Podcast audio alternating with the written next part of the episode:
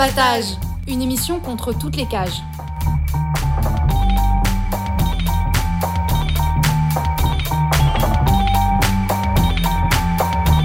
Carapatage, c'est une émission contre les prisons, la répression et le contrôle. À travers l'actualité de l'enfermement, mais aussi son histoire. En racontant les luttes à l'intérieur et à l'extérieur. En échangeant ce qu'on a vu, lu et entendu.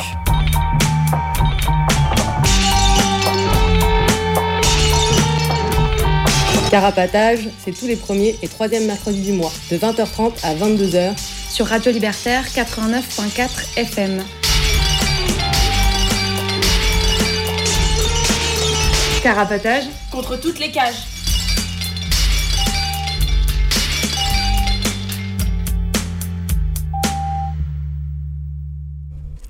Bonsoir, vous êtes bien dans Carapatage, l'émission contre toutes les cages, le premier et troisième mercredi du mois sur Radio Libertaire 89.4. Aujourd'hui, on a préparé une euh, émission sur les expulsions locatives euh, comme sanction euh, contre l'entourage des personnes condamnées. Mais avant ça, on va parler de quelques brèves d'actualité et d'agenda. au micro, c'est Henri et ce soir en studio, je suis entourée de Pile. Salut. Bonsoir tout le monde, moi c'est Gomme. À la technique, nous avons. Salut, c'est Kate. Et Alix, salut. Euh, alors, commençons l'émission par euh, des nouvelles de la répression de la manifestation du 1er mai. Alors, des nouvelles de la répression de la manifestation du 1er mai euh, à, Paris. Parce que, bah voilà, parce que on s'est dit que on faisait de l'information locale pour aujourd'hui. Euh, en fait, on voulait surtout parler de. Donc, il y a eu pas mal d'arrestations, un petit peu moins de comparution immédiate, bon, toujours trop. Et apparemment euh, aussi pour le parquet, qui du coup avait fait passer euh, des comparutions immédiates le mercredi et le jeudi. La manif, c'était le lundi. Et donc apparemment, ils avaient trop de monde à juger, et donc ils ont choisi que cinq personnes ne passent même pas devant devant euh, en comparution immédiate et soit envoyées euh, directement euh, en prison jusqu'à la comparution immédiate. Elles sont quand même passées devant un juge des libertés et de la détention. Et à ce moment-là, bah, voilà, le juge a dit bah, là, on n'a pas de place d'ici le mardi prochain.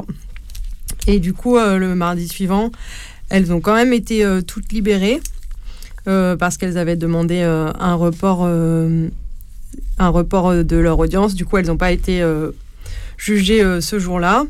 leur report, c'est pour le 6 et le 13 juin, et avec un contrôle judiciaire, donc avec interdiction de manif, interdiction de Paris, interdiction de port d'armes et deux pointages par semaine au Comico.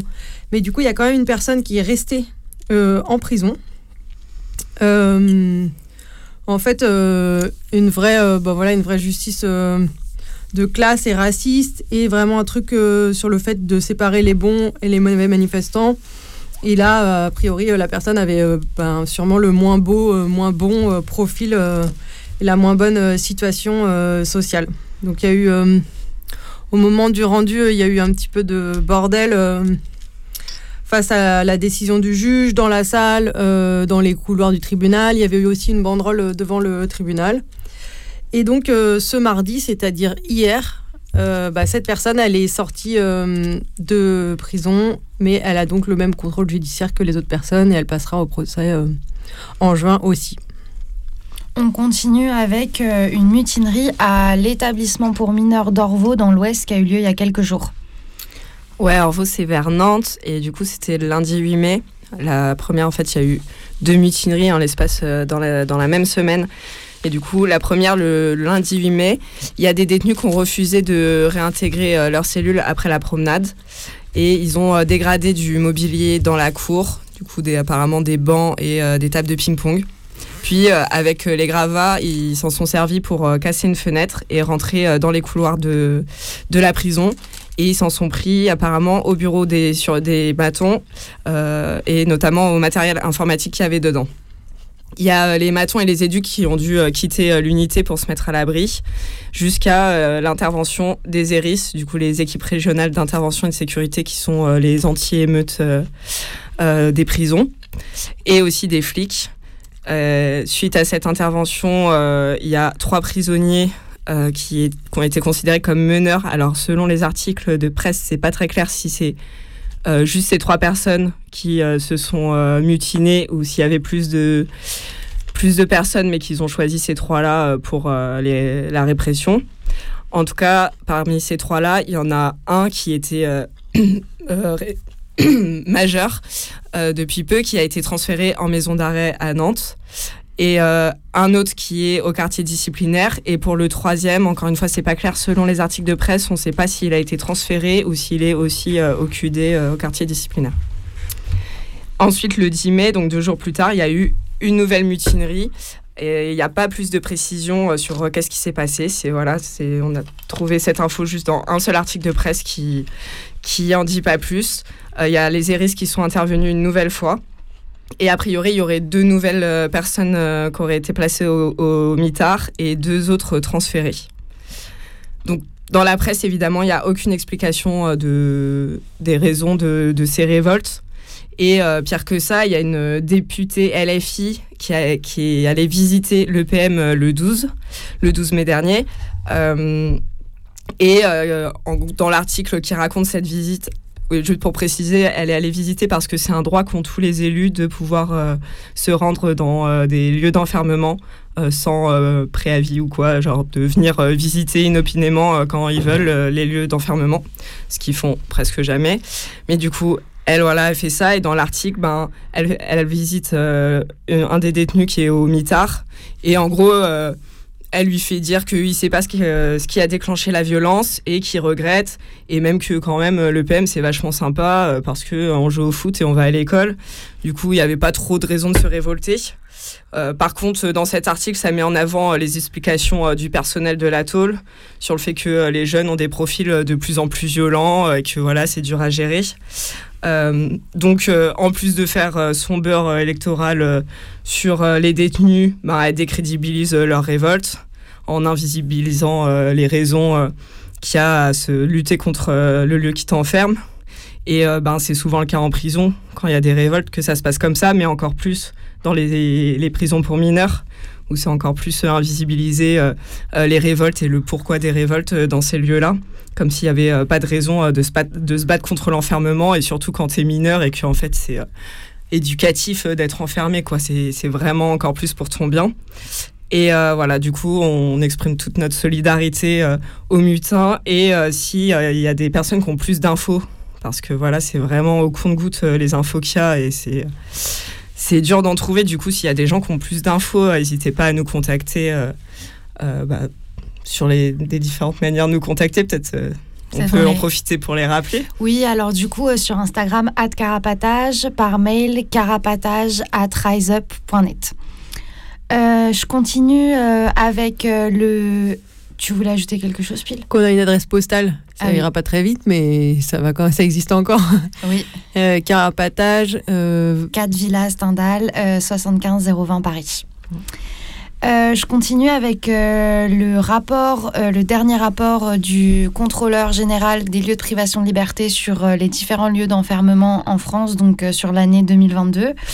le contrôleur général des lieux de privation de liberté, c'est un organe normalement indépendant de, de l'État mais financé par ce dernier, euh, qui euh, est en charge de contrôler euh, les lieux de privation de liberté, c'est dans le titre, donc les CRA, les hôpitaux psychiatriques, les prisons, les CEF et la garde à vue. Euh, donc, euh, dans ce, le, rapport de le dossier de presse de ce rapport, euh, la CGLPL, donc c'est Dominique Simoneau, une ancienne journaliste du Canard enchaîné, dit que les conditions d'enfermement ont, selon leur contrôle, apparu comme très difficiles en 2022 à l'hôpital psychiatrique, en prison et dans les CRA, et que ça vient Enfin, euh, enfin moi, j'ai constaté que ça vient euh, confirmer des constats qu'on avait déjà fait dans l'émission par ailleurs.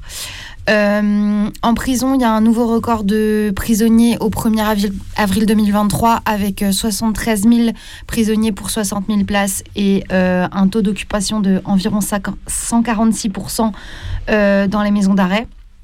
dans toutes les prisons que qu'ont visité le, les, contrôleurs, il y a des manquements aux droits des prisonniers.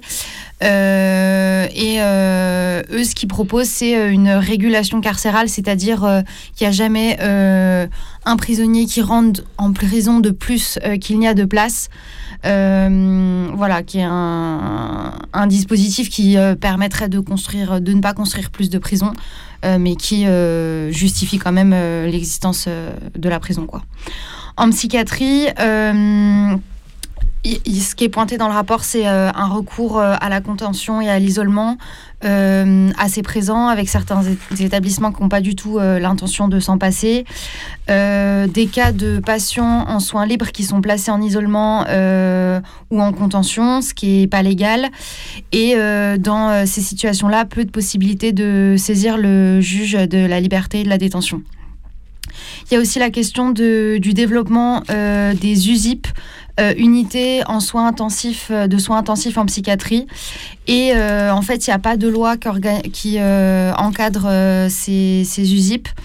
Et du coup, c'est des endroits où, y a, où sont mis en place dans les hôpitaux les soins sans contrainte et aussi où sont prétendument soignées les personnes détenues qui sont extraites de la prison et se retrouvent dans ces unités de soins intensifs. Euh, et euh, le, rapport euh, de la CGLPL pointe que la qualité des soins dans ces unités-là n'est pas forcément garantie. Euh, concernant les CRA, euh, il y a une dénonciation de, la gestion euh, sécuritaire des, des des gros problèmes de maintenance et d'hygiène, notamment aussi des problèmes de nourriture dans plusieurs CRA qui ont été visités.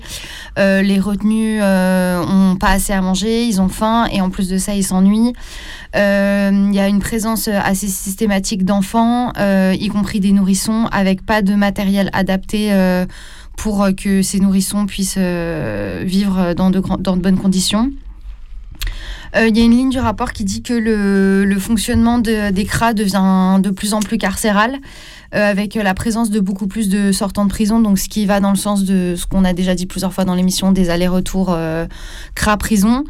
Et donc des, voilà, un fonctionnement du CRA euh, avec des conditions de, de- de- d'enfermement euh, très compliquées et euh, avec des, des constructions de plein de CRA différents qui, qui sont annoncés et qui vont donc renforcer et multiplier ces conditions de, d'enfermement.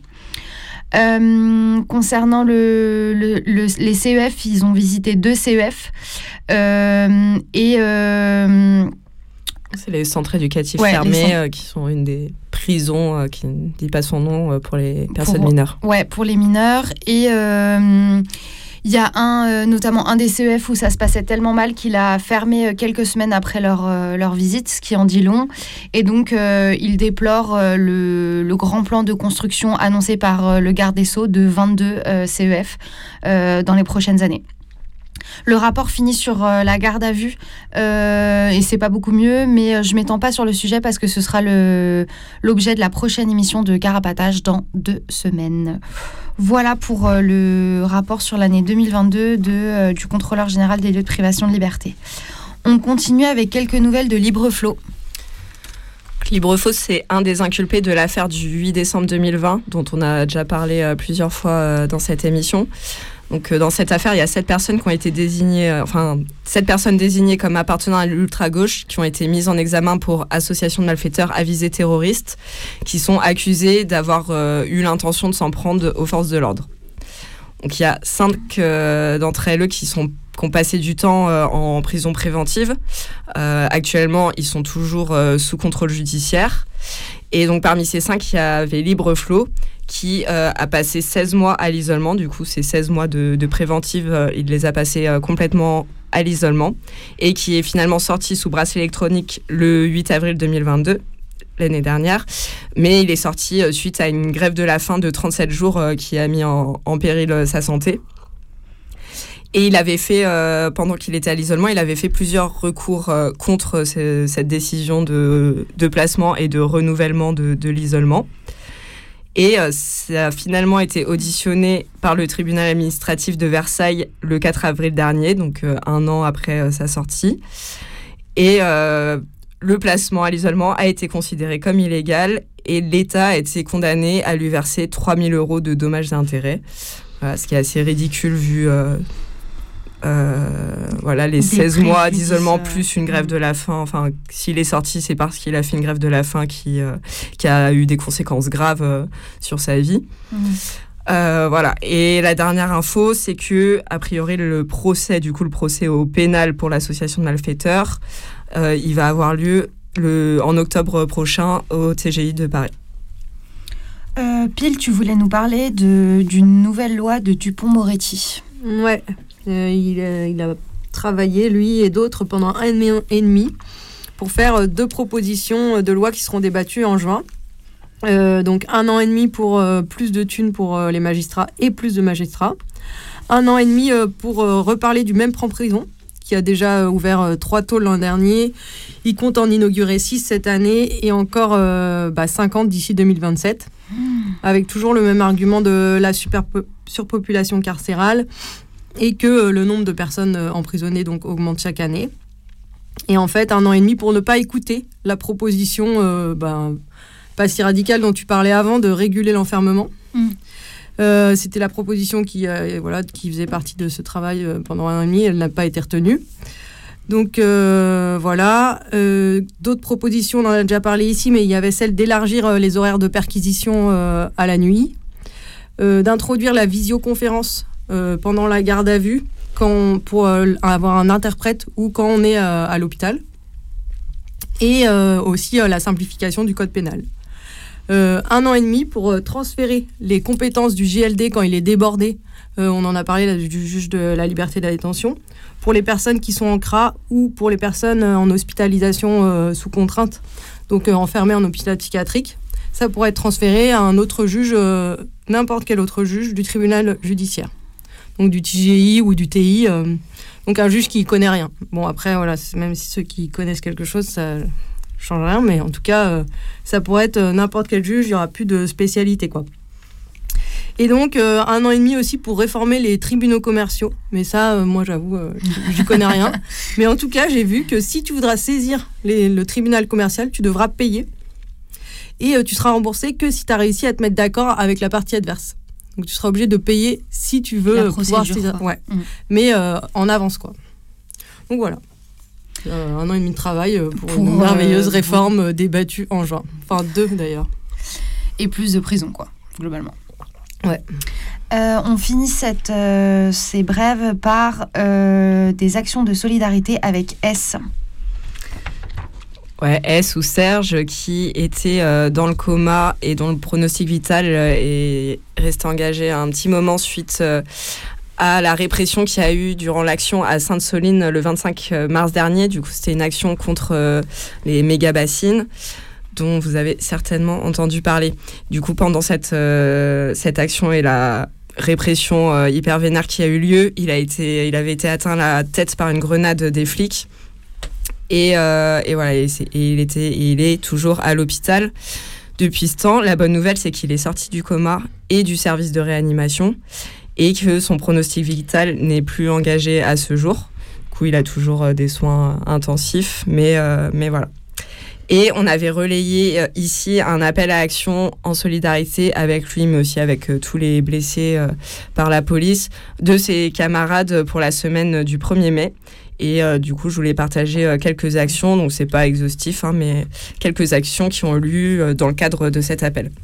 Donc, dans la nuit du 2 au 3 mai, à Lyon, il y a le commissariat municipal du 8e arrondissement qui a été vandalisé. Et le communiqué précise à la fin cette action en soutien à S, Ivan, Boris, Alfredo et toutes les personnes blessées et emprisonnées. Ensuite, le 4 mai, à Toulouse, il y a le SAS des locaux de la FNSEA et des JA, les jeunes agriculteurs, et la FNSEA étant le syndicat majoritaire euh, de l'agriculture.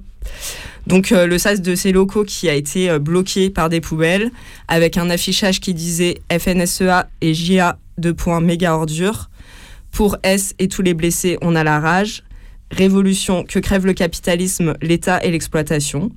Donc ça, c'est un affichage sur la baie vitrée. Il y a eu aussi des tags et des œufs pourris qui ont été lancés. Dans la nuit du 6 au 7 mai, euh, toujours à Toulouse. Cette fois, c'est le Centre des finances publiques euh, qui a été pris pour cible. Les grilles d'accès ont été bloquées à la soudure à froid et euh, des tags ont été lancés, ont été laissés sur place, dont Vengeance pour Serge. Et enfin, à Poitiers, sans précision de date de ce que j'ai vu, mais il y a des tags qui sont apparus sur le commissariat municipal, dont Fuck le 17 pour S, La police tue V pour S, et la police a du sang sur les mains. On finit euh, ce début d'émission euh, par euh, deux annonces d'agenda sur deux rendez-vous dans les prochaines semaines. Ouais, alors d'abord le 28 mai, c'est le jour qui avait été choisi par les proches d'Idir, qui était mort au mitard de Lyon-Corbas en septembre 2020. ça a été un jour choisi pour faire une journée autour des violences pénitentiaires. Et du coup, cette année à Lyon, il y a un rendez-vous à 14h euh, place Bellecour. Et ce rendez-vous euh, qui a déjà été repris dans d'autres villes là depuis deux ans. à Rennes cette année, il va y avoir un parloir sauvage devant la prison et avec une manifestation aussi contre les violences carcérales et aussi ainsi qu'un rassemblement devant le centre de rétention de Rennes.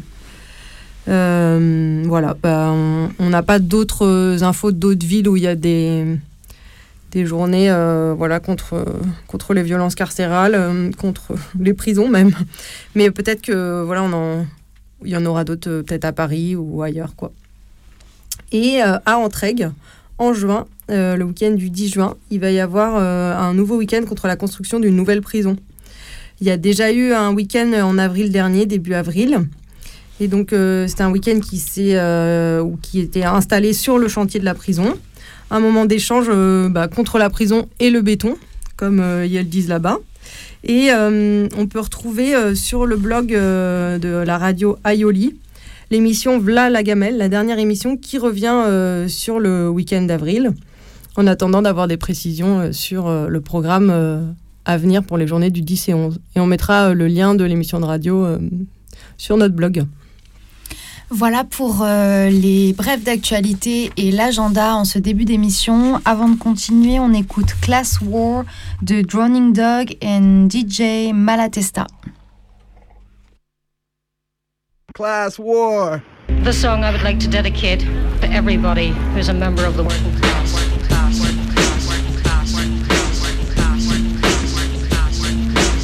What's up? Drowning dog. Coming through, check, check. Class conscious hip hop. It's a class war, it goes on every day. People getting paid in a crazy way. Decisions for our life, I said we got no say, no life control on the ways of today. It's a class war, it goes on every day. Monetary, mental, physical decay. Uh-huh. Monetary, mental, physical decay. Monetary, mental, physical decay. Monetary, mental, physical decay. It's a class war. This is about community. This is about freedom now. This is about power. And who has power and who doesn't. This is about class war. Class war. Class war. Class war. Class war. Class war. Always forced to do things that I don't want to do. You know, shit job for your whole life. It's a class war on the working poor. It's a class war on the working poor. No more can we ignore who we working for, who we fighting for, who we dying for. We all know the sports for the uppers to have more. Said you heard it before. It's like my grandma used to say. Said the rich get rich and the poor get poor. Jump up and grab a mic and see you gotta get yours. Life ain't shit, you gotta work for yours. You gotta hustle from the bottom just to feed the poor. It's a class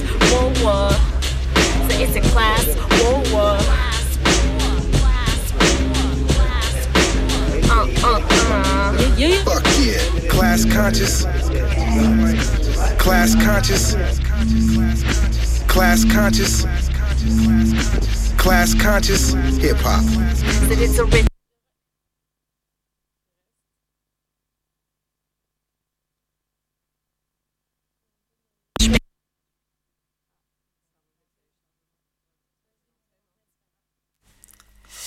Bon, bah, visiblement, on a eu un bug de téléchargement dans, dans la musique. Euh, donc, si vous voulez écouter la fin, c'était Class War de Drowning Dog and DJ Malatesta. Et on s'excuse pour euh, le problème technique.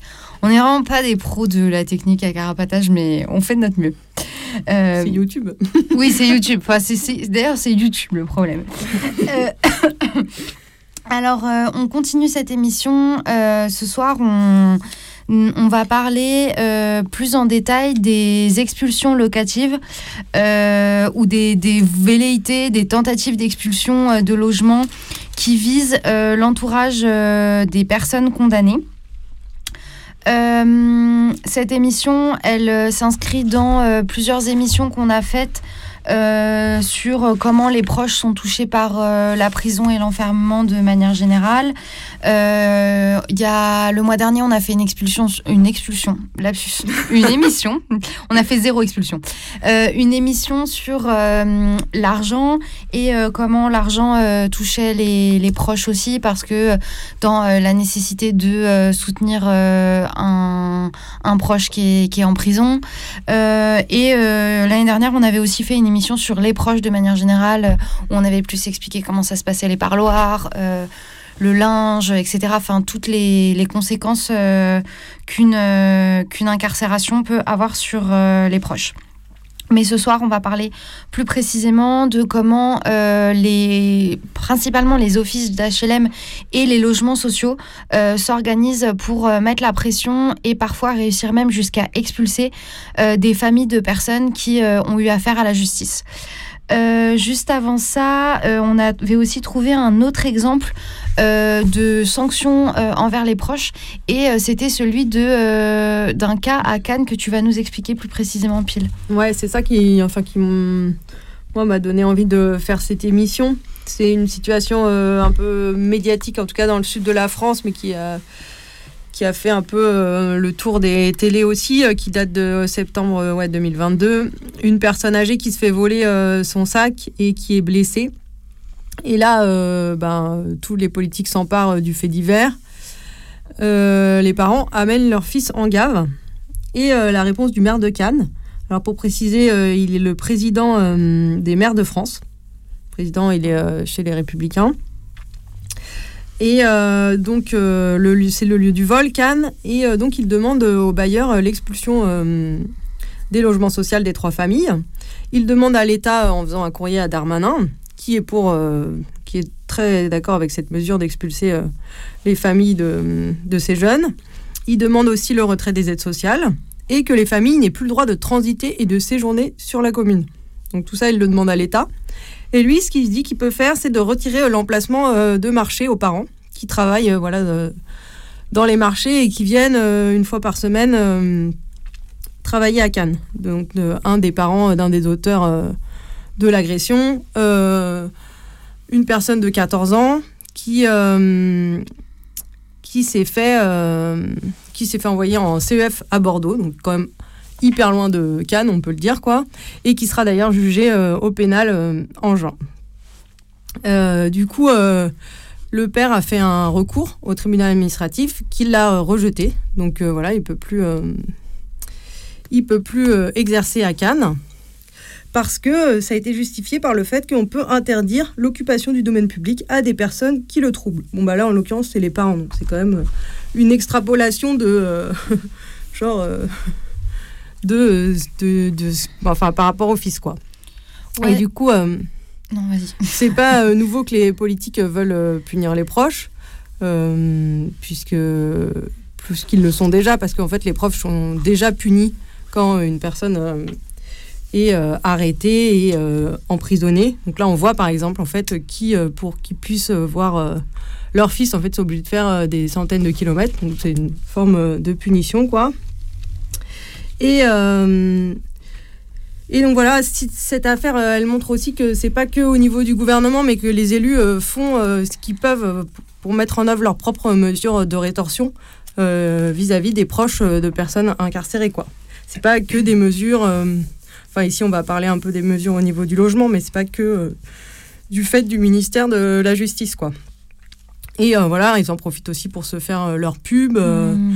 Euh, qui, du coup, a un électorat qui serait satisfait de la, si- la situation. Euh, la famille, elle s'est fait, euh, ils ont surfé sur le fait que la famille s'est fait harceler sur les réseaux sociaux, où ça a été exposé leur nom de famille, etc., mais aussi leur problème avec la CAF.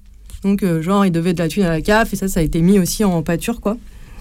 Voilà, ça, c'est des méthodes un petit peu, disons, habituelles. Voilà, quand, je sais pas, des flics tuent une personne ou blessent une personne, tout de suite, les journalistes et euh, les élus vont euh, faire dresser un portrait, euh, ben, souvent, voilà, genre un sale portrait de, des personnes victimes. Et, euh, là, là, c'est fait un peu plus en termes de genre de logement, de travail, de, de revenus, quoi. Donc voilà. Ouais, ce qu'on va voir dans l'émission, c'est que à quel point les proches peuvent, à cause de, des décisions de ces municipalités, euh, porter euh, la responsabilité euh, de, de condamnation de personnes de leur famille ou hébergées chez elles. Et on va faire un sorte de petit tour de France de toutes ces municipalités scélérates. Mais avant ça, on va parler du cadre législatif qui entoure ça et à commencer par euh, la loi de euh, 1989 qui permet euh, ces expulsions, euh, ainsi que le Code civil. Et c'est Gomme qui va nous expliquer ça. En gros, sur quoi se base pour le moment euh, euh, les municipalités pour pouvoir expulser des personnes de leurs logements sociaux euh, suite à des euh, suite à des condamnations de de leurs enfants ou de personnes qu'ils hébergent sous, sous leur toit. Du coup, c'est deux articles de loi. Il y a l'article 7 de la loi du 6 juillet 1989 qui régit en gros la relation contractuelle entre un bailleur et euh, le résident et donc qui spécifie que le locataire est obligé d'user paisiblement des locaux loués suivant la destination qui leur a été donnée par le contrat de location. Et il y a aussi un autre article dans le Code civil, qui est l'article 1728, euh, qui précise que euh, le preneur euh, d'un logement en location se doit d'user de la chose louée raisonnablement et suivant la destination qui lui a été donnée par le bail, ou suivant celle présumée d'après les circonstances, à défaut de convention.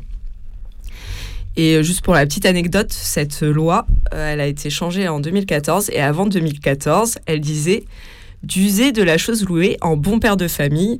Et c'est intéressant parce que c'est exactement de ça qu'il s'agit. Donc là, ils ont changé, mais en fait, euh, voilà, on va y revenir euh, un peu en long en large dans cette émission sur, euh, bah oui, euh, comment, bah, si tu loues, il faut que tu tiennes tes gosses, en gros. Donc, d'après ces deux articles de loi, ça fait que s'il y a un trouble de jouissance, euh, le bailleur il peut assigner en justice son locataire pour essayer de résilier le bail et pouvoir ordonner l'expulsion. Donc la jurisprudence, euh, d'après la jurisprudence, il y a plein de cas de figure qui peuvent constituer un défaut de jouissance paisible et, euh, qui peuvent du coup amener à une résiliation du bail et à une expulsion. Euh, donc il faut que ce trouble de jouissance il ait une certaine gravité et qu'il soit persistant et récurrent. Mais du coup, ça peut aller du comportement agressif à la nuisance olfactive, par exemple. Mais ce qui nous intéresse particulièrement ce soir, c'est que euh, depuis, il y a eu plein divers jugements en France qui ont fait une nouvelle jurisprudence qui fait que l'implication dans un trafic de drogue, euh, que ce soit dans le logement, euh, dans l'immeuble ou dans la résidence du bailleur, peut est considérée maintenant comme un trouble de jouissance et donc ça constitue un motif de résiliation du bail pour le proprio. Donc pour le moment, ça c'est étudié, euh, comme je disais avant, au cas par cas, euh, devant un juge euh, en procédure civile. Voilà.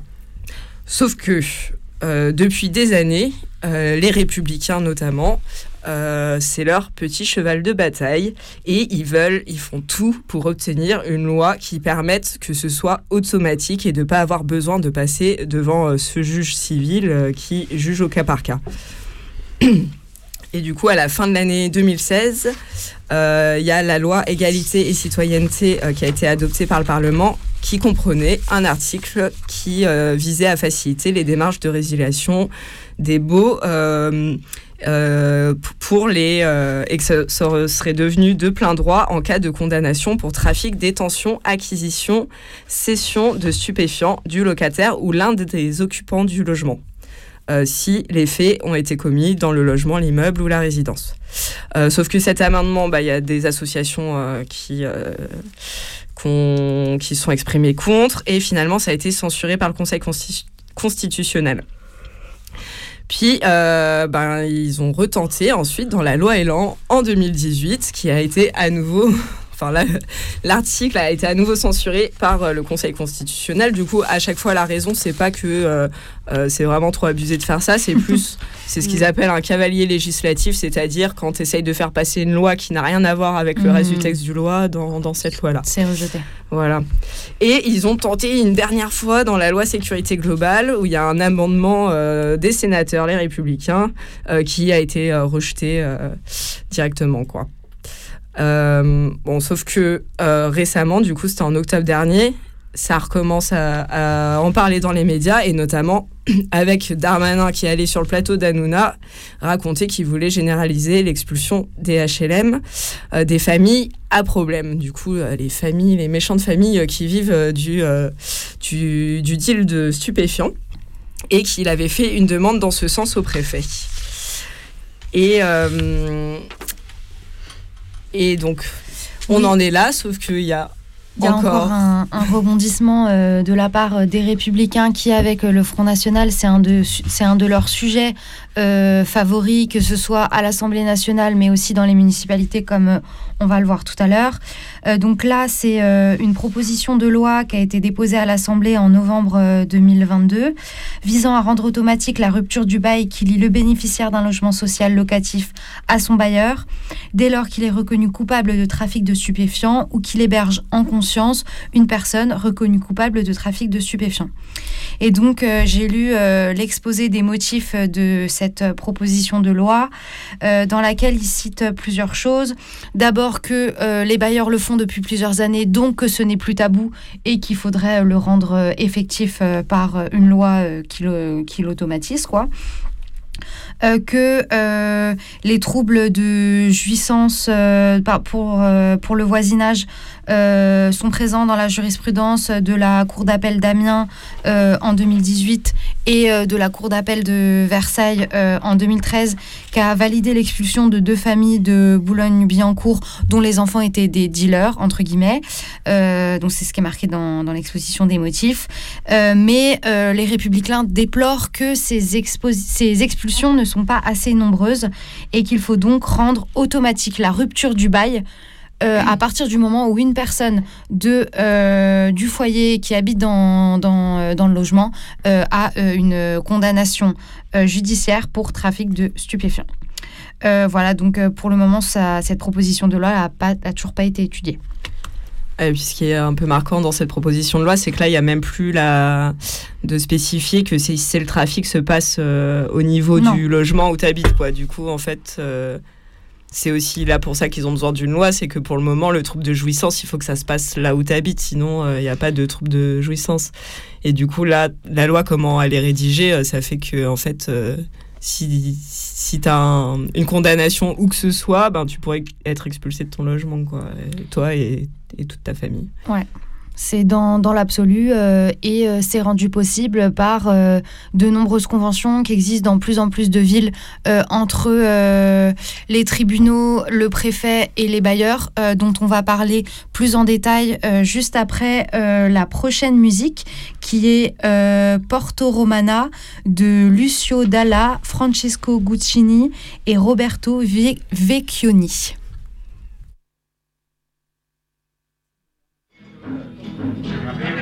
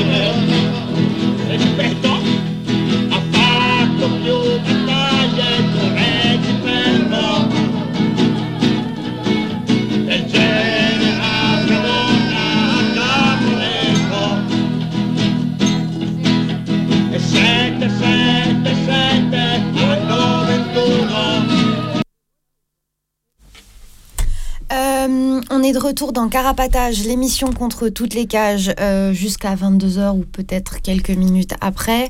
Euh, si vous voulez nous contacter, euh, on a une adresse mail carapatage un compte Instagram at carapatage et même une adresse postale carapatage 4 Villa Stendhal 75020 Paris. Euh, si vous voulez nous appeler de préférence pendant les pauses musicales, euh, c'est au 01 43 71 89 40. Euh, voilà, voilà, on continue euh, notre émission sur les expulsions locatives qui visent l'entourage des personnes condamnées ou qui ont affaire avec, la justice.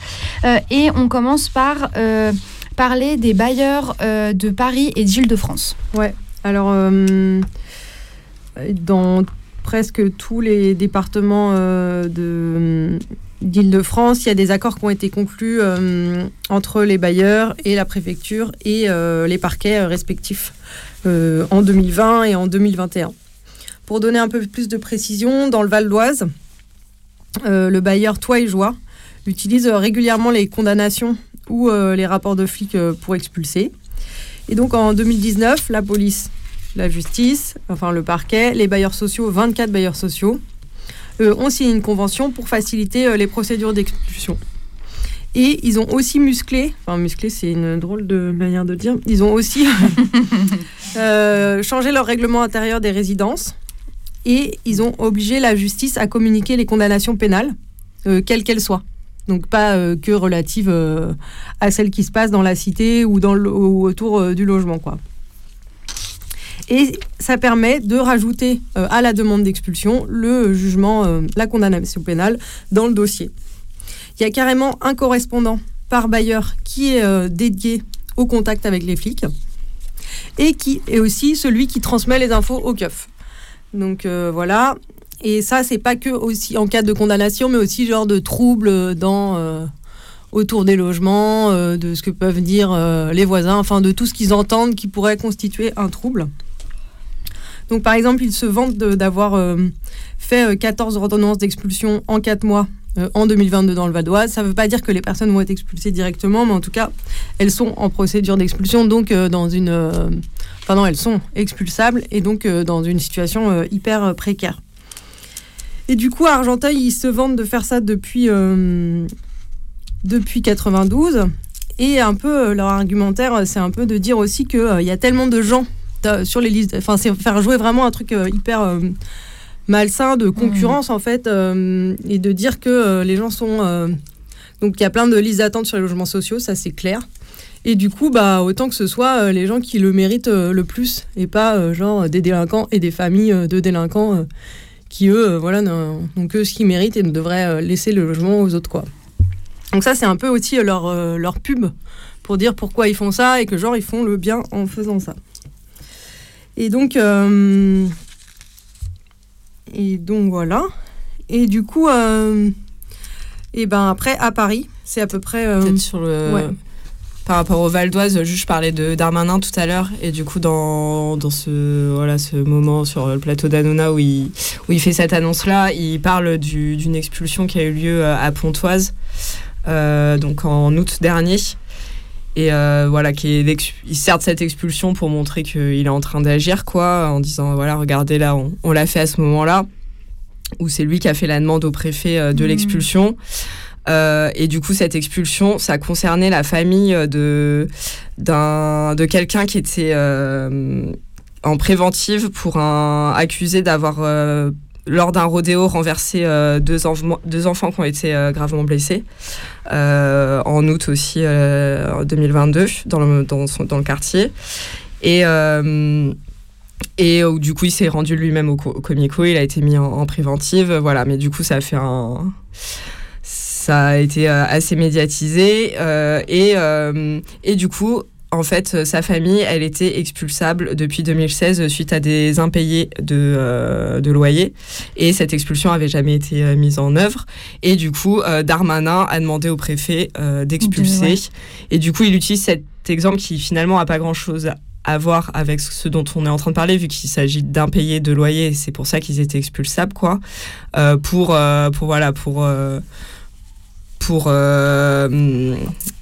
Pour faire un coup de com. Ouais, voilà, pour faire un coup de com euh, sur euh, sur le sujet et surtout que lui, dans son quand il parle de ça, il dit que euh, bien sûr, euh, c'est pas la pauvre mère isolée qui arrive pas à tenir son adolescent turbulent qui va être euh, menacée par euh, ce genre d'expulsion, mais euh, bien les familles de délinquants, du coup les, enfin les familles des- à problème qui vivent toutes du deal et tout ça. Mm. Mais du coup, l'exemple qu'il donne, là, on voit bien que ça n'a rien à voir. Enfin, on imagine bien qu'il n'y avait pas toute la famille en train de faire un rodéo avec, avec la personne qui est d'ailleurs pas encore condamnée. Enfin, peut-être qu'il l'a été depuis, mais qui, au moment de l'expulsion, était, était en prison préventive, du coup, encore considéré comme innocent. Euh, et euh, voilà, moi, c'était pour, pour Ouais, parler de bah. cet exemple-là et de comment. euh, oui, comment c'est beaucoup euh, la- aussi de- des tactiques politiciennes euh, d'utiliser ces affaires-là. Et du coup, maintenant, c'est le ministère de l'Intérieur qui s'occupe du, du logement, quoi. Personnellement, Monsieur Darmanin, personnellement. Et du coup, pour, pour Paris, alors Paris Habitat, qui est un des offices publics euh, de la ville de Paris, ils ont aussi des partenariats euh, avec euh, la préfecture et les magistrats. Et du coup, ils sont hyper satisfaits en ce moment que les magistrats acceptent de plus en plus de prononcer des expulsabilités. Et il y a quelques années, en 2016, ils ont carrément, dans le 20e arri- arrondissement, fait expulser sept familles dans un immeuble pas que euh, des personnes condamnées, mais des personnes qui euh, étaient, euh, qui étaient ciblées comme, ou en tout cas visées comme euh, faisant du trafic euh, de drogue. Et du coup, ils ont expulsé les sept familles et bah là, ils, sont, ils ont carrément changé la population du quartier et installé à la place des étudiants pour des loyers à pas cher, voire euh, contre du bénévolat, Mm. pour vraiment changer la, la face du quartier. Quoi. Ils ont installé euh, des commerçants, d'autres types de commerçants, des artisans euh, en bas du quartier. Pour euh, c'est une manière de euh, de refaire le quartier. Et ils sont servis de de la loi de 86, 89, 89. pour faire ça quoi. Et donc eux, par contre, ils disent qu'ils arrivent à faire ça que cinq fois par an Mm. ce genre de truc, quoi. Euh, en tout cas, ça, c'était en 2021. Mais euh, Hidalgo, pendant sa campagne électorale, euh, la première, sa première élection, elle encourageait déjà les bailleurs à utiliser euh, plus régulièrement la loi de 89. Donc on disait, euh, les républicains, machin, ils font euh, ces lois-là et tout. La gauche aussi, ils encouragent carrément à utiliser cette loi. Elle leur satisfait. Donc voilà. Et particulièrement là, à Paris, en tout cas en février 2023, donc il y a quelques mois, il y a une nouvelle convention qui a été signée euh, relative à la sécurité des quartiers euh, d'habitat social et à la tranquillité résidentielle dans le parc social parisien. Et donc cette, euh, cette convention, elle est donc un peu comme les autres conventions dont on va parler dans les autres villes, mais entre la ville de Paris, la préfecture de police, le parquet, mais aussi les SPIS, les groupes de les groupes de flics des logements sociaux qu'on voit souvent se balader au pied des immeubles et qui font genre un travail de flic dans les quartiers quoi. Je sais plus exactement c'est quoi leur euh, acronyme. Euh, c'est euh, GIE, non G- Groupement euh, inter. euh, je sais pas quoi. Non, là, c'est les GPIS. Non. Ouais. le- Ah oui. C'est un groupement aussi. euh. Ouais, de, De prévention, Ouais, c'est des- c'est d'intervention et de sécurité, je pense. Mm.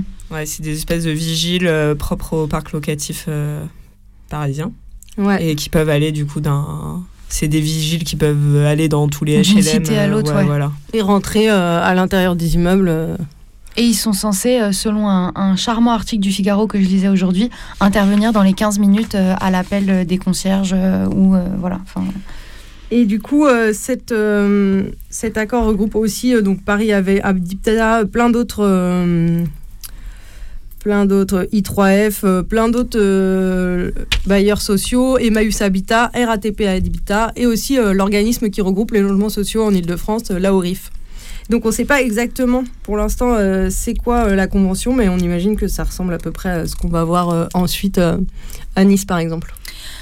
Ouais, tout à fait. Alors, on passe à Nice, cette charmante bourgade du sud de la France, championne toute catégorie des mesures d'expulsion de locataires.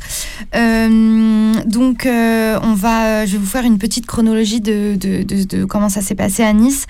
Euh, D'abord, en octobre 2020, il y a eu euh, une euh, réécriture du règlement intérieur de Côte d'Azur Habitat, donc le bailleur social, avec l'article suivant. En cas de condamnation pénale d'un locataire ou d'une personne vivant sous son toit, que celle-ci soit directement liée à un dépôt de plainte du bailleur ou pas, Côte d'Azur Habitat engagera toute action en justice en vue de la résiliation du bail. Et en avril 2021, il y a eu euh, la première convention entre bailleurs, préfecture euh, et procureur de la République en France qui a été signée euh, permettant une circulation des informations entre la préfecture, le tribunal, enfin le, procureur de la République et donc Côte d'Azur Habitat. Euh, Il y avait déjà des expulsions euh, avant euh, au nombre d'une quarantaine entre 2013 et 2016, mais elles sont passées à 50 expulsions seulement dans le premier semestre de euh, 2021.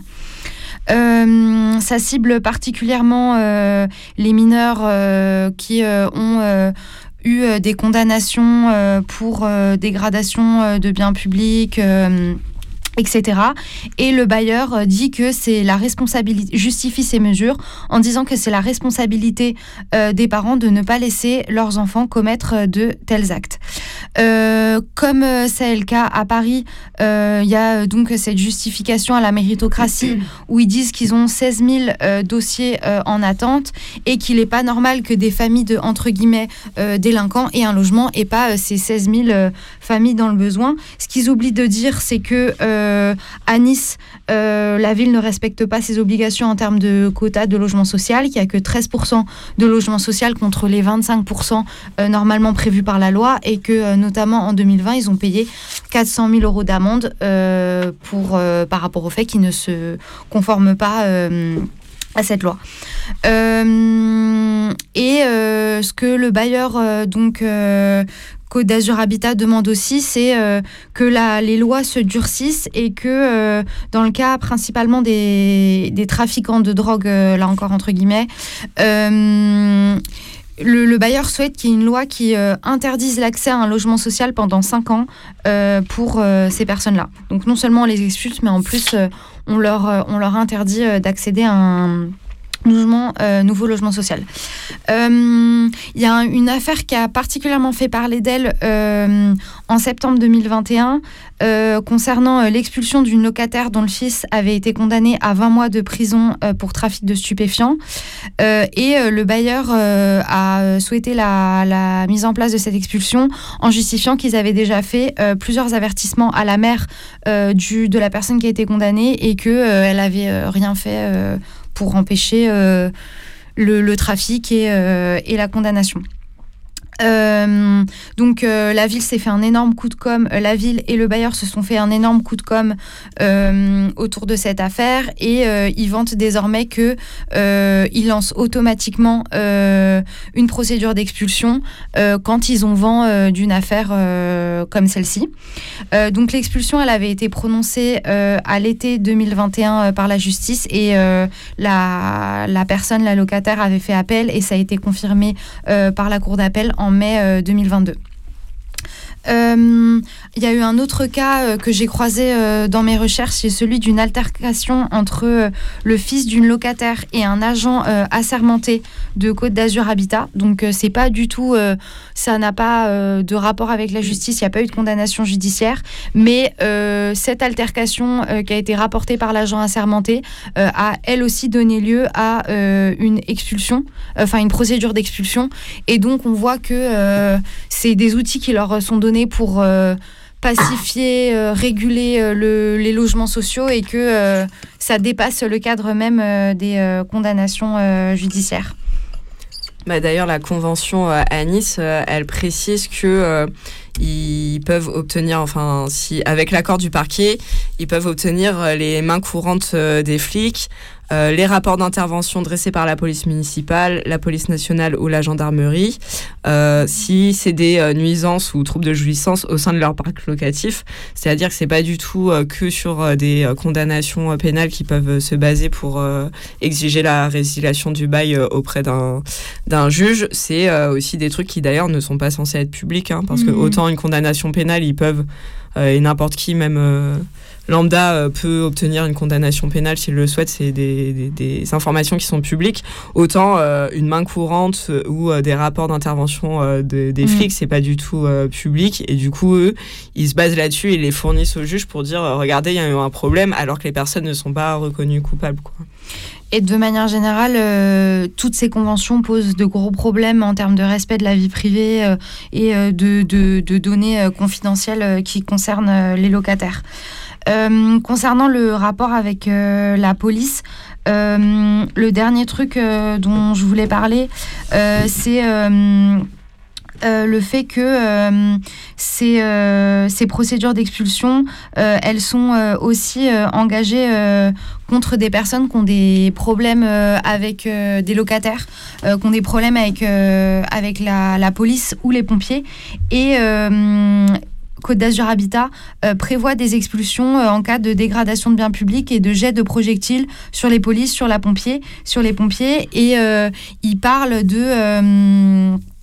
euh, notamment d'une affaire euh, en 2022 euh, et ils attendent justement qu'il y ait la, condamnation judiciaire pour lancer la, procédure d'expulsion. Donc ils sont même en avance de la justice, ils savent qu'il s'est passé tel événement dans telle cité et du coup la procédure d'expulsion est prête à partir une fois que la condamnation judiciaire serait prononcée. Quoi.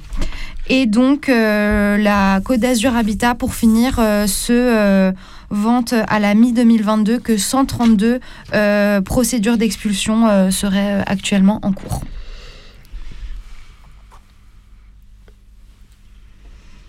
Je continue. Ouais. Euh, moi, j'ai juste donné quelques exemples d'autres endroits où il y a euh, ce genre d'expulsion qui se passe et, euh, et, euh, et des conventions ou quoi. Euh, donc, on n'est pas sûrement pas exhaustive. hein, on n'a pas. Euh, sûrement on passait à côté. Enfin, ça veut pas dire qu'il y a que aux endroits qu'on cite, quoi. Et malheureusement, je pense qu'on va y revenir, ça a l'air de devenir euh, plus euh, la règle que l'exception, même si à la base, ben, comme souvent, Nice était à l'avant-garde de, de, de- des réformes pourries. Donc les autres exemples que je voulais citer, c'est dans l'Oise. Donc il y a le bailleur opaque qui a obtenu l'expulsion euh, d'une mère et de ses enfants qui avaient été condamnés. Du coup, ses enfants avaient été condamnés pour trafic. Euh, et du coup, ça a été euh, confirmé par la cour d'appel. Enfin, confirmé, non, justement. En première instance, le bailleur avait perdu et l'expulsion avait été euh, refusée. Et, mais euh, la cour d'appel d'Amiens, euh, début 2018, a, elle, validé l'expulsion. C'est un des exemples sur lesquels se basent les républicains pour, Leur pour leur proposition de loi. proposition de loi. Euh, le deuxième exemple, c'est Marseille. Euh, donc, euh, ça a commencé, enfin, ça a commencé. En tout cas, en, 2000 en mai 2018, il y a eu une, ce qui a été appelé dans les médias la fusillade de Bussérine. Du coup, c'est dans une cité, des gens qui font une descente avec des calaches et qui mettent en joue, qui tirent en l'air et qui mettent en joue les flics qui viennent intervenir. Et suite à ce fait divers, il y a le président des Républicains, qui est le président, enfin qui est au Républicain et qui est le président de 13 Habitat, qui est le plus gros bailleur des Bouches-du-Rhône et qui est aussi euh, maire, enfin à l'époque il était maire des 9e et 10e arrondissements de Marseille. Euh, du coup, lui il fait une annonce à ce moment-là pour dire que euh, qui vont résilier les baux euh, de, des personnes qui ont été condamnées pour stup euh, sur leur lieu de résidence. Et suite à ça, ils annoncent l'envoi d'une dizaine de lettres de, de résiliation de, de baux envoyées le mois suivant. Sur la base aussi de ce qui lui remonte. du coup, à ce moment-là, il n'y a pas encore de convention, mais sur la base de ce, que lui, ce qui lui remonte des services de police et ce qui lui remonte aussi des euh, citoyens citoyennes qui, euh, suite à cette annonce, euh, sont allés lui parler pour lui dénoncer des choses qui se passaient dans, leur cité. Et du coup, il dit qu'il veut que le procureur lui fournisse régulièrement une liste des occupants des logements de 13 habitats qui ont été condamnés pour trafic de drogue. Et il dit que en plus de l'expulsion, il va demander des mesures d'éloignement de la cité contre les personnes condamnées. Euh, suite à ça, euh, en 2019, il y aurait eu quatre, familles euh, qui auraient été expulsées. Et en 2021, il y a une convention, du coup, sur le modèle de celle de Nice ou de Paris, qui est signée avec le parquet et la préfecture pour faciliter les expulsions. Et il y a aussi une modification, donc encore toujours sur le même modèle, une euh, modification euh, du règlement intérieur euh, de 13 habitats qui prévoit désormais que les contrats de location peuvent être résiliés en cas de condamnation du signataire ou des personnes dont il doit répondre, enfants ou tiers qui l'hébergent, pour troubles de voisinage constatés par une décision de justice. Voilà pour la situation dans le dans les Bouches-du-Rhône. Et le dernier exemple que je voulais citer, c'est euh, d'actualité, vu que ça s'est passé il y a quelques jours à Angers. Euh, il y a une, famille euh, d'une personne condamnée pour trafic de stupes qui a été expulsée. Donc la décision d'expulsion a daté de février et ça a été mis en œuvre là la semaine dernière, il me semble. Et il y a également, du coup, on apprend à l'occasion de cette expulsion qu'il y a aussi une convention qui est signée entre la ville d'Angers, les bailleurs sociaux, le procureur et la préfecture euh, qui date de octobre 2021. Et euh, ouais, je pensais aussi à la ville. euh, Enfin, j'ai vu d'autres endroits, par exemple, d'autres exemples où à Saint-Nazaire, ils ont expulsé l'ex-conjointe d'une personne condamnée, alors qu'ils habitaient plus ensemble, par exemple. Mais aussi à Montpellier, où ils ont fait une procédure d'expulsion. Euh, il y a eu un moment où il y a une perquisition dans un immeuble, ils ont, ou dans plusieurs immeubles, et ils ont euh, arrêté plusieurs personnes. Et euh, 48 heures euh, plus tard, ils lançaient une procédure pour expulser les familles. Donc même sans attendre, enfin même pas la fin de la garde à vue en fait. ni, donc ça se trouve, voilà, les personnes sont sorties ou en tout cas sont parties en préventive et sont pas condamnées et la procédure a été lancée directement quoi. À Nice, euh, dans le cas, le premier cas dont j'ai parlé, euh, quand l'expulsion a eu lieu, euh, la personne qui a été condamnée habitait même plus en fait avec sa mère. Lui, il avait déménagé ailleurs et ils ont quand même prononcé l'expulsion. Et tu disais comme tout à l'heure que Darmanin se vante que ce sera pas contre les mères célibataires, etc. Et là, on est dans le cas d'une femme qui, premièrement, habite seule et deuxièmement, selon son avocate, est malade. Et donc, du coup, on voit qu'en fait, c'est pas euh, une question, enfin, que la question de protéger euh, les, habitants de ces logements, elle est pas du tout là et que euh, les maires et les bailleurs, ils se, ils s'improvisent justiciers, et, genre décideurs de qui mérite d'avoir un logement ou pas, quoi.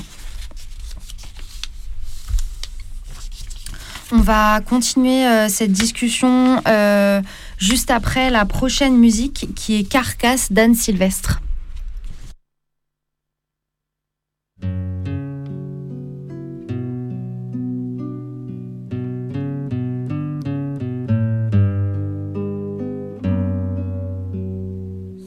Qu'on ne s'est jamais quitté depuis ce jour fleuri de roses, où sans y comprendre grand-chose, toi et moi on a débarqué. On a grandi sans y penser, je t'ai fait prendre quelques bûches, tu m'as évité les embûches, des lunettes et des bras cassés. La fièvre, moi je l'aimais bien, quand tu me collais des angines, je voyais des dragons de Chine s'agiter sur mon papier peint. Carcasse, sait-on bien comment ça se passe? On occupait la même place, on ne s'est jamais rien demandé. Sans blague, mes souvenirs sont dans le vague, comme les branches qu'on élague à l'arbre où on s'est balancé. J'ai commencé par deviner, en arrivant vers 15-16, à sentir un certain malaise, qu'on n'était plus bien accordé. Toujours on se contrariait, tu dévorais, j'étais frugal et je nourrissais tes fringales en rêvant que je m'envolais. Un mauvais jour, j'ai découvert ton grand nez, j'ai trouvé ça moche, mais tu m'as dit, pauvre caboche, regarde un peu, tu as les yeux verts. On s'épiait devant la glace. J'avais les peurs, toi les audaces, on ne pouvait rien décider. En somme, c'est moi qui me méfiais des hommes, et toi qui les désirais comme une grand voile à ton voilier. J'espère qu'à notre chemin, il n'y a qu'une moitié de fête. Je nous vivrai bien d'autres fêtes, je te ferai marcher plus loin. J'espère encore te changer, j'essaie toujours, mais tu renacles et tu me bâtis des obstacles où je ne peux que trébucher. Mais même sans viser trop haut, je veux que tu sois vieille bête, au moins aussi bien dans ma tête que moi je suis bien dans ta peau. Marches, que tu casses. Mais si je te regarde en face, il n'y a pas de quoi prendre peur. T'existes, et puis t'es pas tellement triste. Surtout depuis que tu résistes au vent qui malmène les fleurs. On a beau savoir qu'il faudra que toi et moi on se sépare, vois-tu. J'ai de la peine à croire qu'un jour ça nous arrivera. On peut essayer si tu veux de repousser plus loin la cible. Moi je ferai tout mon possible, mais faudra que tu m'aides un peu. Et quand tu arriveras au bout, pourvu que ça soit moi qui veille, on s'arrangera bien, ma vieille, pour résister encore un coup. Carcasse, on n'y peut rien, années passent. Sur toi le temps laisse des traces et je sens que je change aussi. Avance, ton arme à toi c'est l'espérance. À chaque jour qui recommence, on recommence notre vie. Carcasse, depuis longtemps, quoi qu'on y fasse. Jusqu'à ce qu'on se défasse, tu restes ma meilleure amie.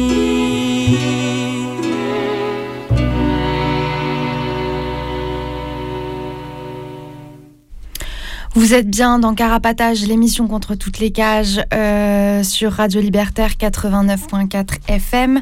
On continue notre émission sur euh, les expulsions de logements sociaux euh, qui visent les entourages des proches lors de condamnations pénales. Et donc, on disait que les maires et les bailleurs, juste avant la musique, que les maires et les bailleurs s'improvisent justifiés- et que ça a des grosses euh, implications euh, sur euh, les proches, les familles qui vivent dans ces logements-là. Déjà, en fait, une peine de prison ou des condamnations judiciaires, ça peut créer bah, des, des grosses difficultés, qu'elles soient financières, psychologiques. pour, pour des familles.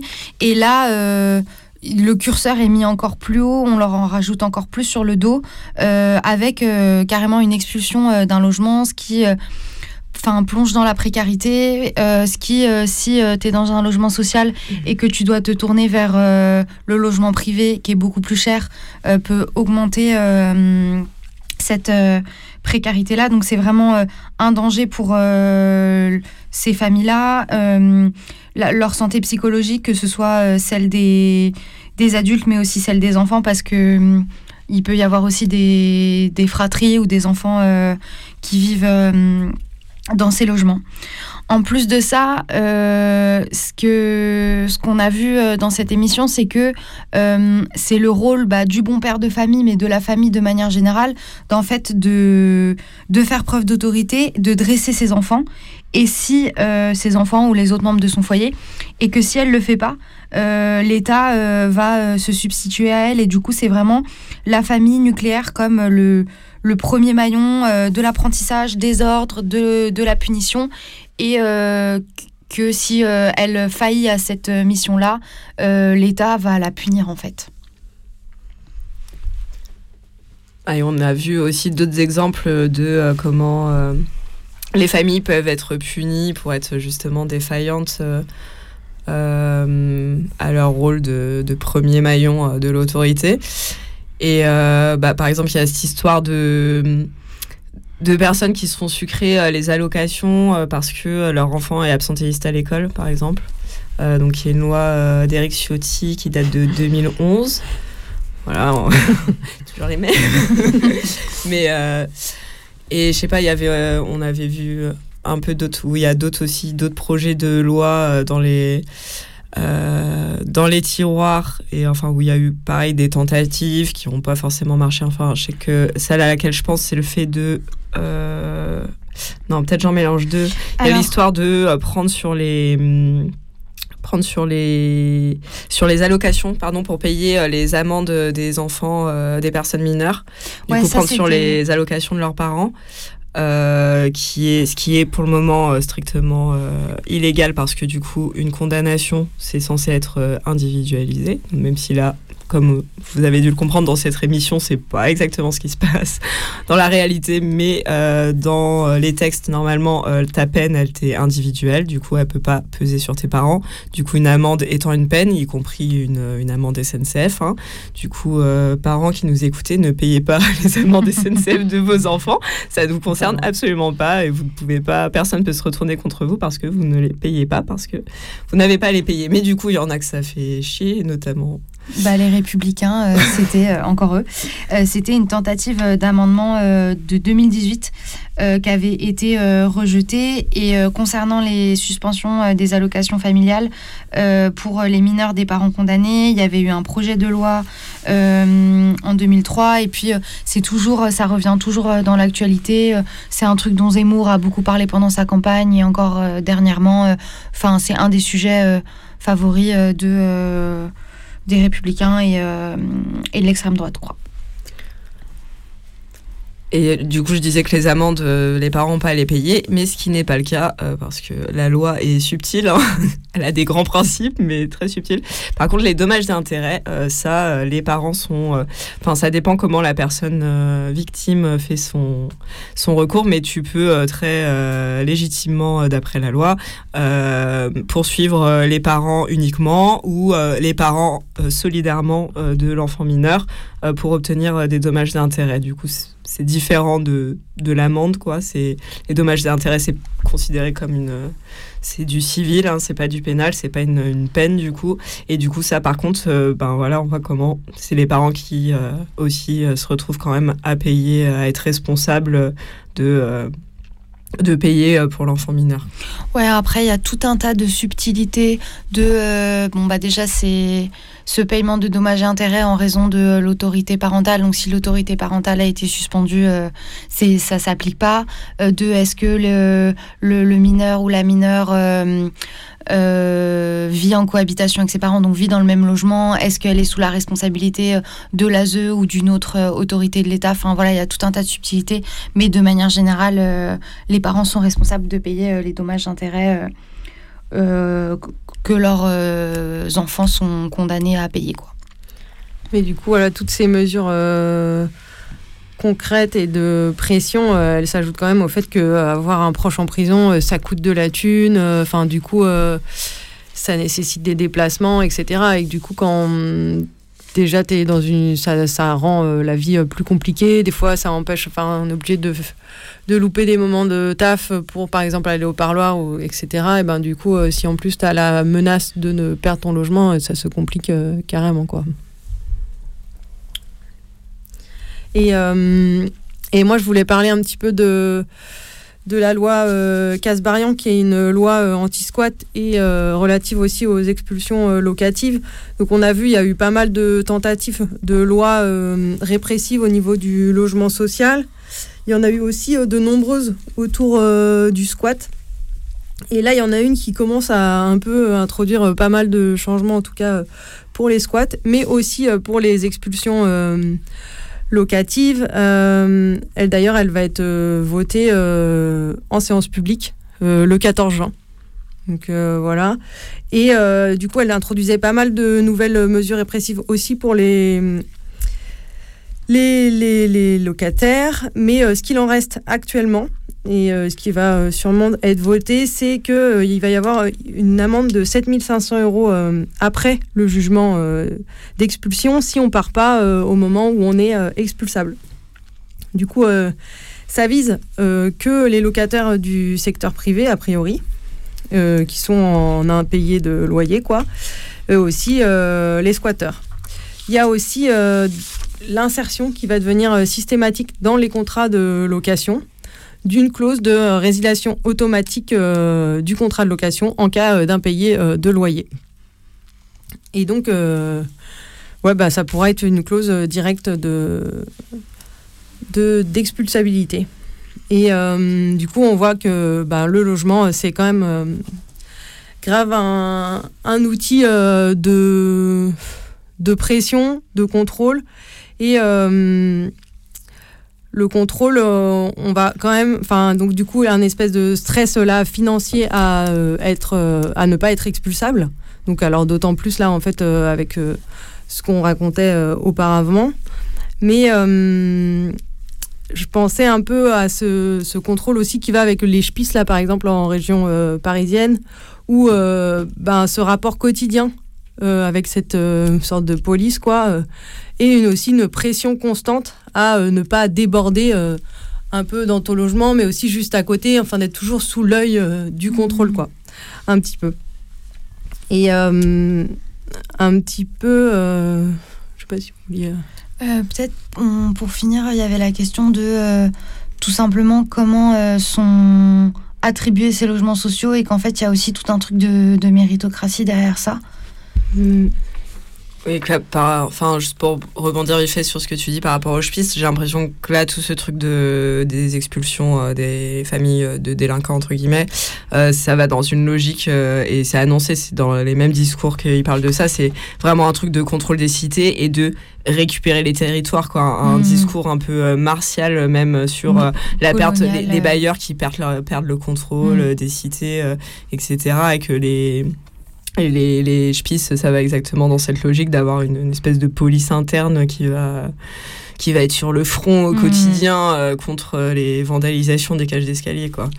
Mais euh, du coup, par exemple, là récemment, euh, à Calais, ils ont décidé du relogement, mais du coup du délogement d'un immeuble entier pour cause d'insécurité. En gros, euh, le fait euh, du péril, euh, ça, peut être une, voilà, une décision pour expulser des gens en les prévenant 30 jours à l'avance. Mais là, le péril et le danger, c'était genre l'insécurité pour les résidents, ou en tout cas parce que genre il y avait trop de trafic dans l'immeuble et que ça devenait trop compliqué. Mais du coup, ils ont donné euh, 30 jours à un immeuble entier pour quitter bah, le- l'immeuble, quoi. Ouais, c'est le dernier truc que je voulais dire, c'est ce- c'est vraiment euh, aussi l'argument euh, du coup qui est l'argument plutôt euh, de gauche euh, qui est mis en avant euh, pour euh, faire toute cette merde, c'est euh, mais les pauvres autres locataires euh, qui subissent la nuisance et que euh, ils se retrouvent, c'est les gentils qui se demandent, qui se retrouvent à demander à quitter leur logement parce qu'ils en peuvent plus euh, des troubles liés au trafic de stupes euh, dans leur cité. Et euh, plus le truc qu'on disait aussi de bah oui, il y a plein de gens sur la liste d'attente et puis euh, et puis qui peuvent pas accéder au logement euh, alors que du coup euh, c'est des personnes qui font chier les autres qui ont ces logements. Et du coup, c'était juste pour dire vite fait que, en fait, ils en ont rien à foutre du bien-être Mmh. des personnes euh, dans les HLM. Et en fait, euh, par exemple, refuser euh, un logement HLM parce que euh, ça te plaît pas dans quel quartier il est, ben, en fait, tu risques d'être radié des listes si tu fais ça. Enfin, en fait, le, le système du logement social, il est pas fait pour que tu aies une prise sur avec qui t'habites, euh, où est-ce que t'habites et tout ça. C'est vraiment, euh, euh, t'as vraiment, euh, euh, on te dit, euh, bah tu vas aller là, et puis pour dire, bah non, moi je veux pas aller là, je préfère que ce soit plutôt comme ci, comme ça, c'est hyper compliqué, et tu risques de perdre tes droits pour quelques années où tu seras plus du tout en haut de la liste parce que, bah, vu que t'as refusé un logement, c'est mort, on va pas te loger, quoi. Et que. et avec tout ce truc de méritocratie qu'on disait, où en fait, de base, les logements sociaux, ils sont pas prévus forcément pour les plus pauvres. Et d'ailleurs, en Seine-Saint-Denis, en tout cas, pour, en tout cas, si euh, si t'as pas d'enfant, euh, si euh, t'es pas malade ou quoi, enfin la situation que, que je connais, genre euh, tu tu pas t'as pas le droit au logement social si tu travailles pas. Hmm. Du coup, en fait, euh, c'est pas Mm. que les logements sociaux, ils sont euh, remplis à craquer euh, en Seine-Saint-Denis, que du coup, tu es sur une liste d'attente et puis t'attends que la liste se libère. En fait, euh, les, pour les personnes seules, euh, il y a plein de studios et de euh, T1 qui sont vacants et qui ne remplissent pas parce qu'ils attendent quelqu'un, un profil qui est vraiment méritant, qui travaille et qui va payer le loyer et qui sont sûrs, enfin, qu'ils aient des garanties que la personne va payer son loyer derrière. Alors, enfin, alors que c'est vrai à la base, le logement social euh, est fait pour les personnes qui ne peuvent pas payer un Mhm. loyer dans le privé. Du coup, euh, c'est. euh, Enfin ouais, c'est pour dire que c'est vraiment de l'hypocrisie de, euh, de s'inquiéter de euh, tous ces pauvres locataires qui, eux, sont euh, pas des délinquants, alors qu'en fait, ils... Alors que le système n'est pas fait pour ça. quoi. Bah, et qui chient sur les gens en Mm. permanence et que c'est aussi le principe du logement social de, Mm. de te faire bien rentrer dans les cases et fermer ta gueule pour avoir le droit à avoir un toit au-dessus de la tête. Parce que quand je dis euh, si tu travailles pas, euh, t'as pas de logement, en fait, c'est même si t'es à la rue. Enfin, Mm.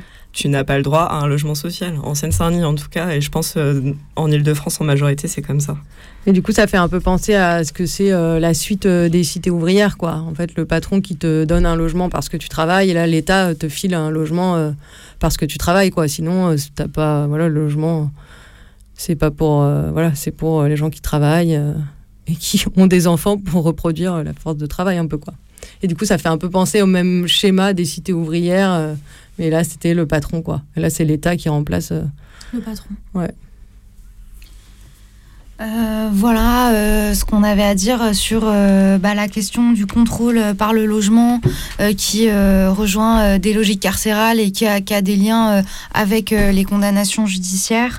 N'hésitez pas si vous avez des choses à ajouter sur cette émission ou si vous avez envie de réagir à nous écrire à nos différents moyens de communication qu'on rappellera à la fin de l'émission. Avant de finir sur une chronique, on va écouter Django Jane de Janelle Monet.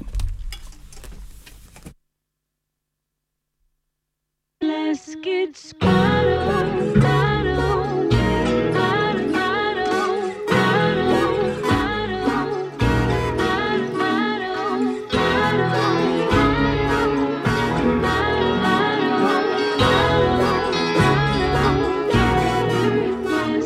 Yeah, yeah, this is my palace.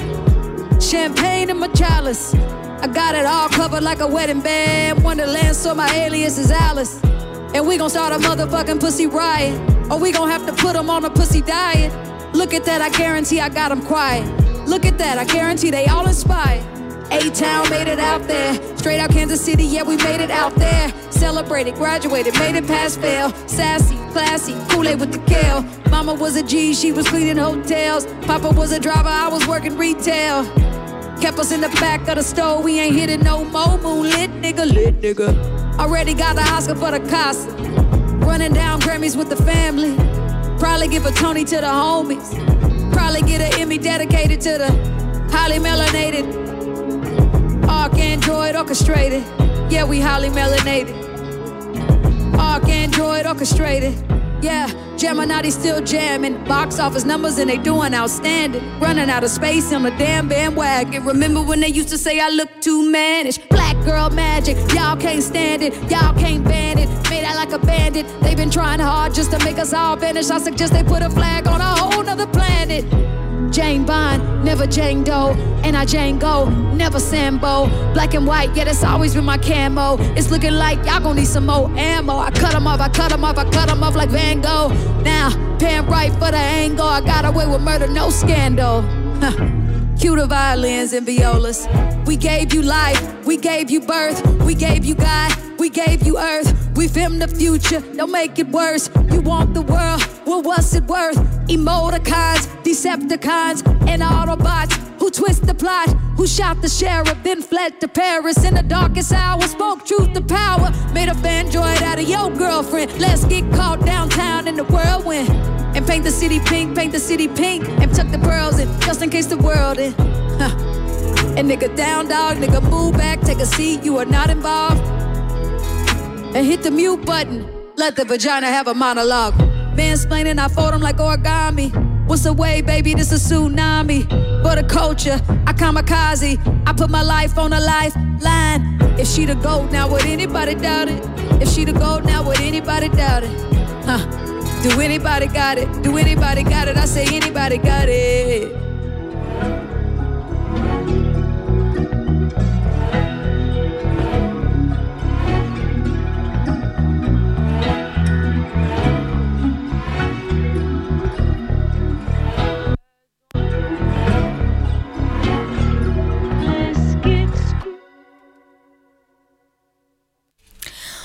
On est toujours dans Carapatage, l'émission contre toutes les cages. C'est la toute dernière partie de l'émission et Pile nous a euh, préparé une chronique très carrée, très stylée euh, sur euh, la BD perpendiculaire au soleil. Ouais, alors ça fait déjà quelques émissions que je l'ai préparée, mais on fait souvent des émissions trop longues. Donc j'espère que je me souvenir à peu près. Mais je me souviens bien de la BD. Je me souviens un peu moins des éditeurs. Alors c'est une BD aux éditions Delcourt. Euh, qui donc s'appelle Perpendiculaire au soleil. Elle date de 2022 et elle a été écrite par Valentine Cuny-Le Calais et Reynaldo McGers. McGers hmm, en 2019. Euh, en fait, cette idée de BD, qui est euh, autobiographique en quelque sorte, euh, une correspondance depuis 2016 entre une personne qui est à l'extérieur, Valentine, et une personne condamnée à mort, Ronaldo, qui euh, lui est enfermé aux États-Unis. Euh, il n'a pas pu co-signer la BD, donc euh, il n'est pas voilà sur la, il n'est pas auteur, car une personne qui était condamnée est interdite de tirer du profit financier de son crime aux États-Unis, mais aussi en France, je crois. Donc ils vont se rencontrer par le biais de l'association ACAT, d'où qu'elle va, que Valentine va contacter, qui est l'association des chrétiens euh, pour l'abolition de la torture. Et, euh, et lui, il a déjà des correspondances avec d'autres euh, correspondants de cette association. Et euh, voilà, ils vont s'écrire et elle et lui euh, dessinent. Et euh, ils vont tenter euh, par ce biais-là de euh, se rencontrer, de se raconter et d'avoir ce projet de, BD. Elle, elle va aller aux États-Unis pour ses études. Elle va euh, le visiter. Et euh, c'est de ces visites aussi que va naître euh, l'idée de la bande dessinée euh, plus concrètement. Dans la BD, c'est approfondi la notion de la correspondance en prison. Qu'est-ce qu'il partage Qu'est-ce qu'on peut partager Et lui, qui parfois ne trouve plus rien à dire, plus rien à rajouter, qui a plus le moral d'écrire. Mais aussi, ça raconte la censure de pas mal de ses courriers à lui, surtout, de dessins qui n'ont pas euh, pu sortir. Euh, et du coup, euh, ben, il y a toute une description du travail d'échange qui est fait pour réaliser la BD, euh, de lui envoyer euh, tous les tous les dessins qui euh, pour, pour beaucoup ont été censurés et du coup qui n'ont pas pu euh, être euh, qui lui il a pas pu voir quoi elle elle pouvait pas lui envoyer euh, certains de ses dessins parce que ça pouvait être considéré comme des motifs de tatouage et donc ça c'était pas possible euh, qu'il les reçoive par exemple.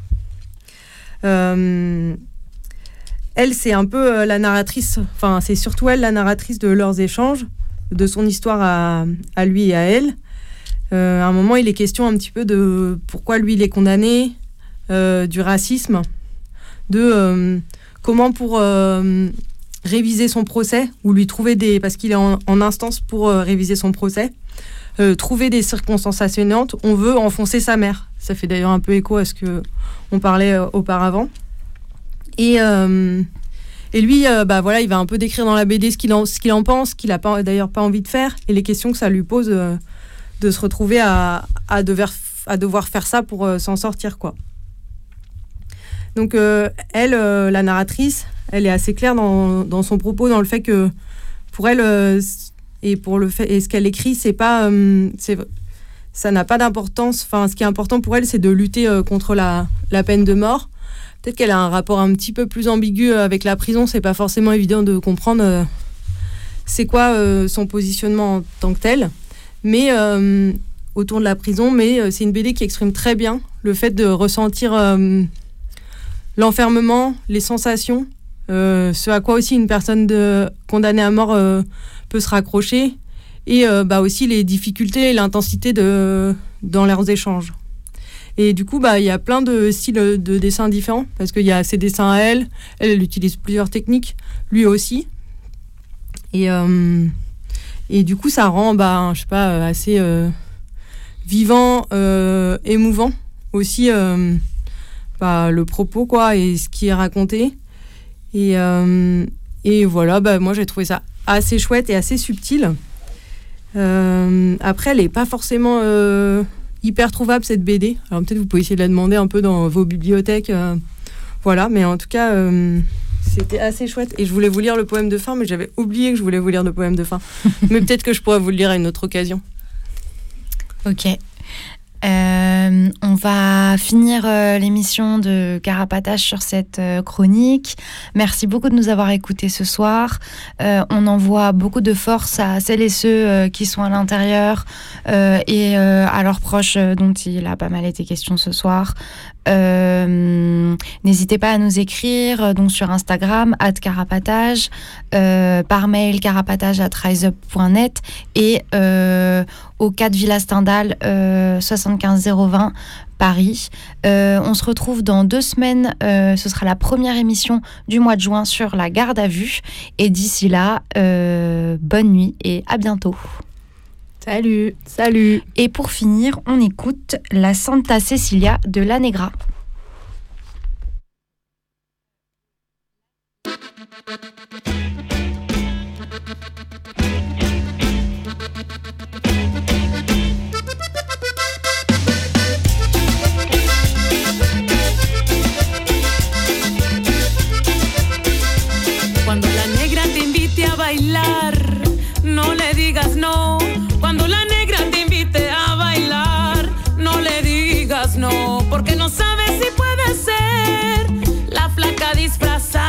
Porque no sabes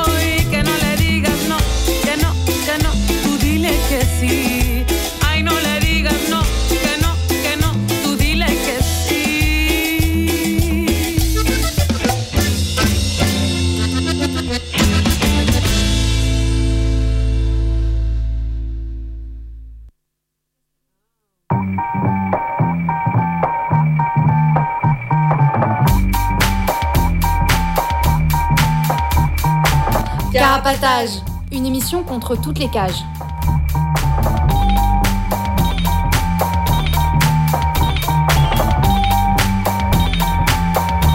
Carapatage, c'est une émission contre les prisons, la répression et le contrôle. À travers l'actualité de l'enfermement, mais aussi son histoire. En racontant les luttes à l'intérieur et à l'extérieur. En échangeant ce qu'on a vu, lu et entendu.